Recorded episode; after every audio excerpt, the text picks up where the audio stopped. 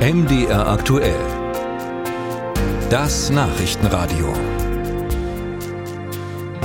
Angesichts von Klimawandel, Energiekrise und Inflation sind wir ja eigentlich alle angehalten, sparsam und nachhaltig zu leben. Zum Beispiel auch beim Reisen. Motto, weniger Flugreisen, mehr Ausflüge in der Nähe. Jetzt kann man ja verstehen, dass das für Politiker nicht unbedingt gilt, weil sie beruflich Kontakte im Ausland pflegen und Geschäftsverbindungen anbahnen.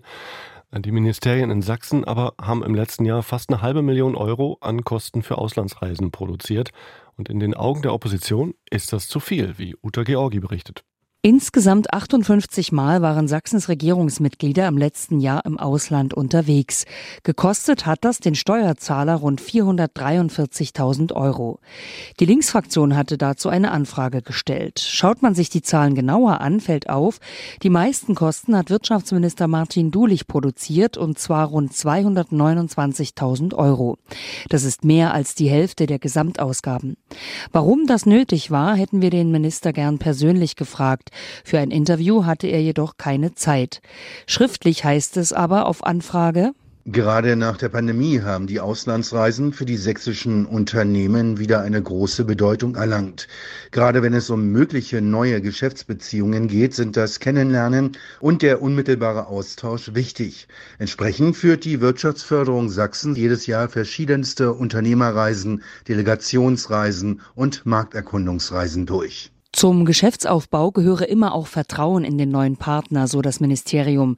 Das erreiche man über das persönliche Kennenlernen, heißt es weiter. Hin und wieder heißt dies, dass auch politische Begleitung seitens der Unternehmer explizit gewollt ist. Zum einen werden auf politischer Ebene Kontakte geknüpft, welche in vielen Staaten der Welt erforderlich sind, um wirtschaftlich dort tätig zu werden. Zum anderen werden solche Termine auch genutzt, um die Zusammenarbeit zwischen den Staaten zu vertiefen. Die meisten Kosten hat so eine Kanada-Reise im letzten Herbst verschlungen, rund 145.000 Euro. Rund 110.000 Euro davon entfielen im Zuge der Wirtschaftsförderung Sachsen auf eine mitreisende Unternehmerdelegation. In Kanada sollten unter anderem Geschäftsbeziehungen bei der Wasserstofftechnologie angebahnt werden.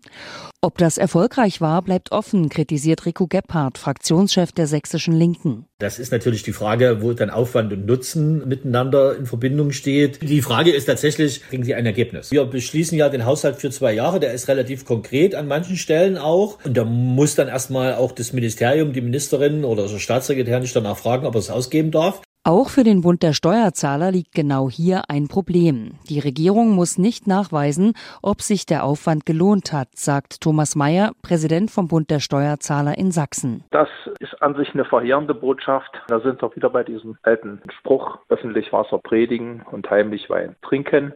Ich glaube, dieses Phänomen ist noch lang nicht überwunden, insbesondere wenn man bedenkt, wie der normale Steuerzahler jede Ausgabe beim zuständigen Finanzamt im Rahmen seiner Steuererklärung begründen muss. Und auf der anderen Seite wird jetzt hier so großspurig mit sechsstelligen Beträgen um sich geschmissen und wir haben eigentlich keine Nachweise. Auffallend ist, Sachsens Regierungschef Michael Kretschmer hat nur einen Bruchteil dessen für Auslandsreisen ausgegeben, was sein Wirtschaftsminister Dulich an Kosten aufgerufen hat. Die weiteste Reise führte Kretschmer nach Rom und die Gesamtkosten für seine Auslandsreisen lagen bei rund 36.000 Euro.